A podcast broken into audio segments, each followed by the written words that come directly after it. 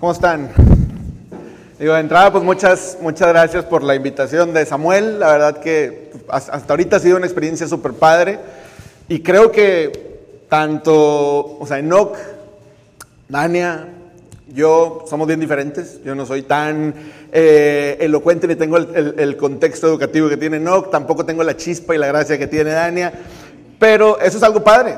Eso es algo padre porque yo creo que todos los que estamos aquí somos singularmente únicos. Y pues es padre conectar un poco esas experiencias de otras personas y llevarla un poco a, nuestra, a nuestro tren de vida, a nuestra visión de vida. Y realmente ahorita que decía eh, Samuel el tema de que las redes sociales nos venden celebritismo, éxito y perfección, que nosotros digamos, bueno, ¿dónde estoy a la luz de lo que estoy escuchando de alguien más? ¿Hacia dónde voy yo? ¿Cómo soy yo? y, y conectarlo de un punto de vista que, que no, que no nos tenga todo el tiempo comparándonos y sintiéndonos insatisfechos. Yo hoy quiero hablar de dos cosas y voy a intentar ser eh, breve. Dos cosas a la luz un poco de mi historia, pero que, que creo que pueden sumarles a cada uno de ustedes. No sé, ahorita levantaron la mano algunos que han tenido algunos emprendimientos, pero yo creo que todos nosotros tenemos alguna, alguna visión de vida, algún deseo, alguna eh, carrera personal sobre la cual queremos llegar y yo quiero hablar hoy de dos cosas principales. La primera es que sí eh, nos han vendido un poco el tema del inicio, eh, del empezar un proyecto, del empezar un emprendimiento, del empezar una carrera. Y yo sé que es difícil, ahorita Daniel nos da una cátedra de que cómo tuvo la resistencia, y no, lo, digo, lo digo en verdad, o sea, no es cualquier cosa y no es natural ni normal empezar tantas cosas. Hay un chorro de personas que se detienen ante el miedo del juicio, y de la comparación.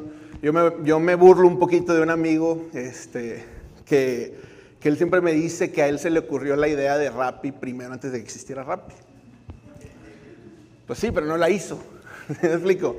Entonces todos nosotros tenemos grandes ideas, grandes sueños, grandes visiones, pero sin lugar a duda empezar, dar ese primer paso, tiene un súper mérito y un súper valor. Dar ese primer paso que pareciera ser el más difícil. Y digo pareciera porque estoy plenamente convencido de que no lo es realmente, pero parece ser, nos abruma y los miedos son reales y no los invalido. Todos nosotros tenemos una historia, unos juicios que tuvimos en algún momento y de alguna manera eso nos, nos filtra y nos hace pensar. Yo en lo personal, y ya empiezo a entrar un poquito en mi historia, yo, yo fui un poquito el niño problema de la casa. Mi hermana era la estudiosa, la disciplinada, la que hacía las tareas, la que se graduó de secundaria, de prepa, de carrera, intercambio, salió este, súper consentida, súper este, orgulloso mi papá de ella y la quiero un chorro, pero yo era bien diferente. Yo hice este, doctorado en preparatoria,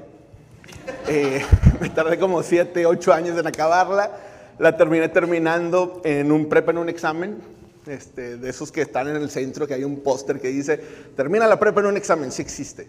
Es un examen como de siete horas este, del Ceneval y prepa abierta, prepa una, prepa la otra, como tres o cuatro. Y, llegó un momento, bandas de rock, súper, súper, súper desmadre. Eh, y llegó un momento en donde sí, mis papás, y no los juzgo, decían, este niño no va a hacer nada, de nada, de nada con su vida. Me, recuerdo una vez, estábamos en la playa y, fuimos a una tienda de lentes. Y, mi papá le dice a mi, hermana, ya estamos, yo creo que tendría unos 15, 16 años. Y le dice, oye, ¿qué, lentes quieres? Este? Pues, estos. Y yo, estos. Y yo. Y mi papá me dijo, no sé si, si, lo dijo jugando o en serio, pero se me quedó bien grabado. Me dijo, Dios no le da alas a los alacranes. Y yo dije, ay, caray, este, de hecho, hasta la fecha es un tatuaje que tal vez algún día me, me pongo un alacrán con alas.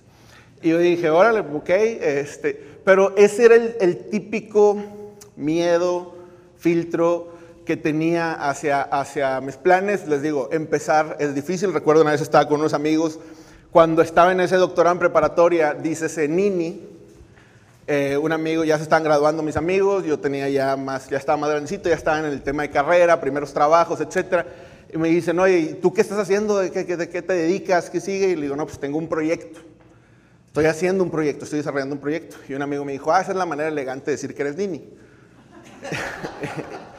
Y yo, bueno, pues tómalo como quieras, pero en verdad en ese momento yo me encanta comer, ya entrando un poquito en materia, se puede ver, me encanta comer, me encanta cocinar, soy profesional de la gastronomía, sí estudié. Después del el doctorado en prepa, estudié una carrera en gastronomía y en administración de restaurantes, me, me clavé mucho, también estudié teología, eh, la dejé trunca, estudié como 3, 4 semestres de teología en Estados Unidos a distancia.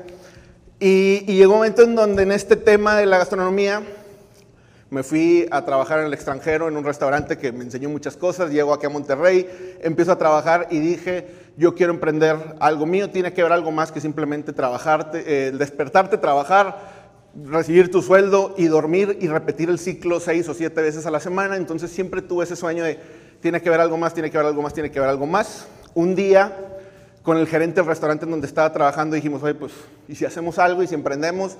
Pues empezamos a planearlo yo le dije, bueno, ¿qué tienes tú? Y me dijo, pues no tengo nada, pero le puedo pedir un dinero que me debe a mi tío. Y me dijo, ¿y qué tienes tú? Le dije, pues yo tengo un carro que puedo vender. Vendí mi carro, 150 mil pesos me dieron por él en ese momento.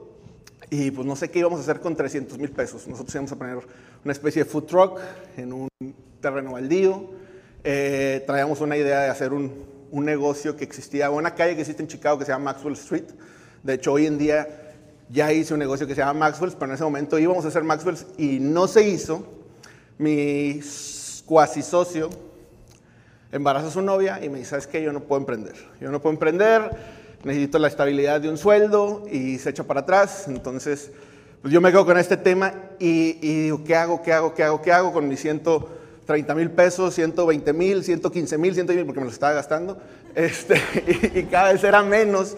Y la industria restaurantera es una industria intensiva en capital. Estás hablando de que poner un restaurante en forma te puede costar, dependiendo del volumen, pero poner un restaurante de comida casual, estás hablando que son inversiones de 2, 5, 15, 20, 25 millones de pesos.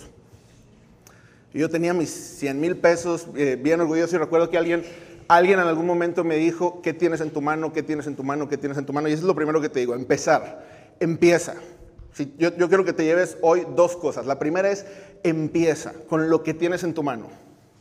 Y en ese momento yo, mi mamá siempre me dijo, ¿por qué no haces algo en la casa? Yo dije, ni loco hacer algo aquí con mi mamá que me estoy diciendo que está sucio, que está feo, que está bonito. Pero escucho el que tienes en tu mano y dije, no tengo el dinero para poner un super restaurante, pero tengo un buen gusto por la comida, tengo una pasión, tengo un talento, tengo una manera de hacer las cosas y tengo una idea y con eso pues voy a empezar y empezó a Foodbox en el patio de casa de mis papás, con una cocina de tabla roca, equipo usado, delivery, no existía Rappi, no existía Uber, pero era una dark kitchen eh, de hace 10 años. Este, y es así como arranca Foodbox y el día de hoy, número uno, te diría, empieza, empieza, empieza. Pero yo te pudiera decir, y sí hay cosas interesantes que platicarte un poquito, de que, bueno, hice eso y hoy por hoy somos... de la máxima manifestación de eh, la belleza, el arte y la gastronomía en la tierra.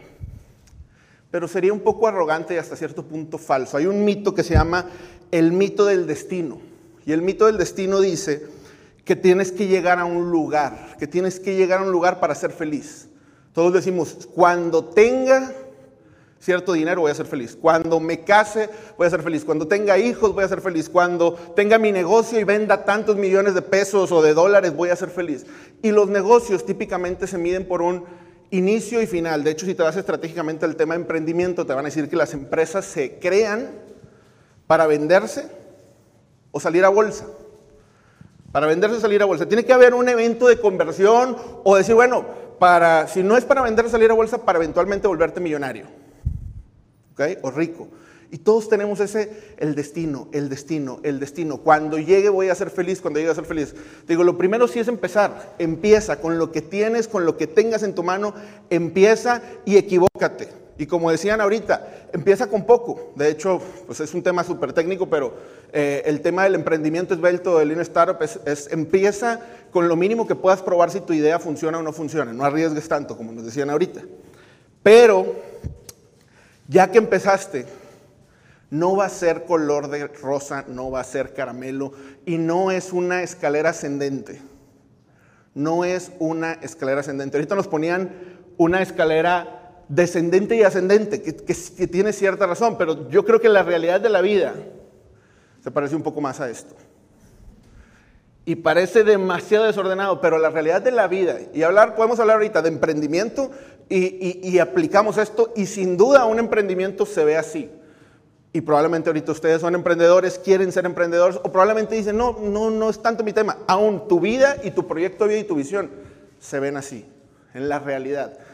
Y es en este, le llaman messy middle, de hecho hay un libro que les recomiendo que se llama así, es en este intermedio desordenado, por no decir en francés, en donde nos sentimos confundidos, insatisfechos, constantemente en comparación, constantemente en sentimiento de fracaso o de falso éxito. Y es importante que nosotros abracemos este, este caos, abrazar, ahorita decían abrazar tu historia, ahorita Enoch nos da una disertación súper padre y técnica de cómo nuestra cultura, nuestra generación vive en este tema en donde nos sentimos insatisfechos y sin gozo. Es parte importante el que entendamos que no está mal estar en medio de esto y que al final del día no es un destino el que nos va a hacer feliz y que de alguna manera en el camino lo vamos a lograr. ¿Qué pasa después de esto en, mi casa? Sí, hoy por hoy son 15 eh, sucursales en Ciudad de México, en Monterrey eh, y en Saltillo. Queremos que sean más, 250 empleados. Eh, ahorita decía el tema, Samuel, de que si Shark Tank o no, pero la realidad es que yo todos los días me siento un poquito así, para bien y para mal. Para bien y para mal. Y en el sentido de para bien y para mal me refiero a, me ayuda a mantenerme humilde y saber que soy una obra en proceso y que todavía falta mucho por lograr y mucho por hacer, ni siquiera desde un sentido capitalista y emprendedorístico nada más, sino también yo como persona, como líder, como ser humano, como padre que hoy soy, digo, abraza que, estamos en una carrera, pero en una carrera infinita. En una carrera infinita en donde de alguna manera nos, sentimos, nos tenemos que sentir agradecidos y creyendo en que podemos disfrutar esto, podemos disfrutar este tema y, eso nos, debe de llevar a, a una satisfacción bastante mayor. No creamos esta comparativa y esta narrativa que nos vende las redes sociales que nos venden estas series de emprendimiento, que nos venden este, que todos vamos a ser el próximo Mark Zuckerberg o el próximo Bill Gates o el próximo Steve Jobs eh, o lo que sea que, que, a veces idealizamos. La realidad es esta, la realidad es que somos un, un proyecto en trabajo, en proceso y que de alguna manera podemos ser bastante plenos a través de de esta experiencia. Y eso es básicamente lo que yo quisiera que te llevaras. Número uno, empieza. Lo que sea que tengas en mente y en tu corazón y en tu deseo y en tu planeación hacer, te digo, todos tenemos grandes ideas, pero no sirven de nada si no las llevamos a ejecución y si no nos equivocamos y nos volvemos a levantar y probamos esas ideas y estos experimentos. Y número dos, disfruta el camino.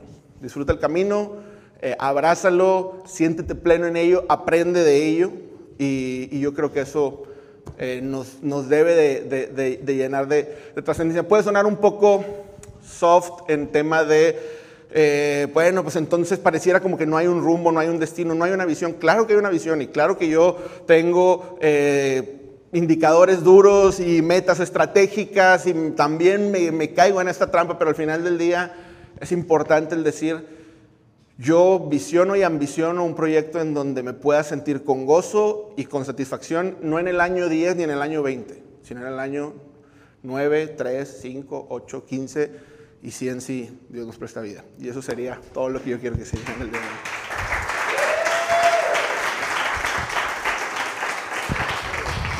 Si esto que escuchaste fue valioso, te invitamos a suscribirte a nuestro newsletter semanal y a seguirnos en todas nuestras redes sociales. Somos NET, agencia de diseño, y te saludamos desde Monterrey, México.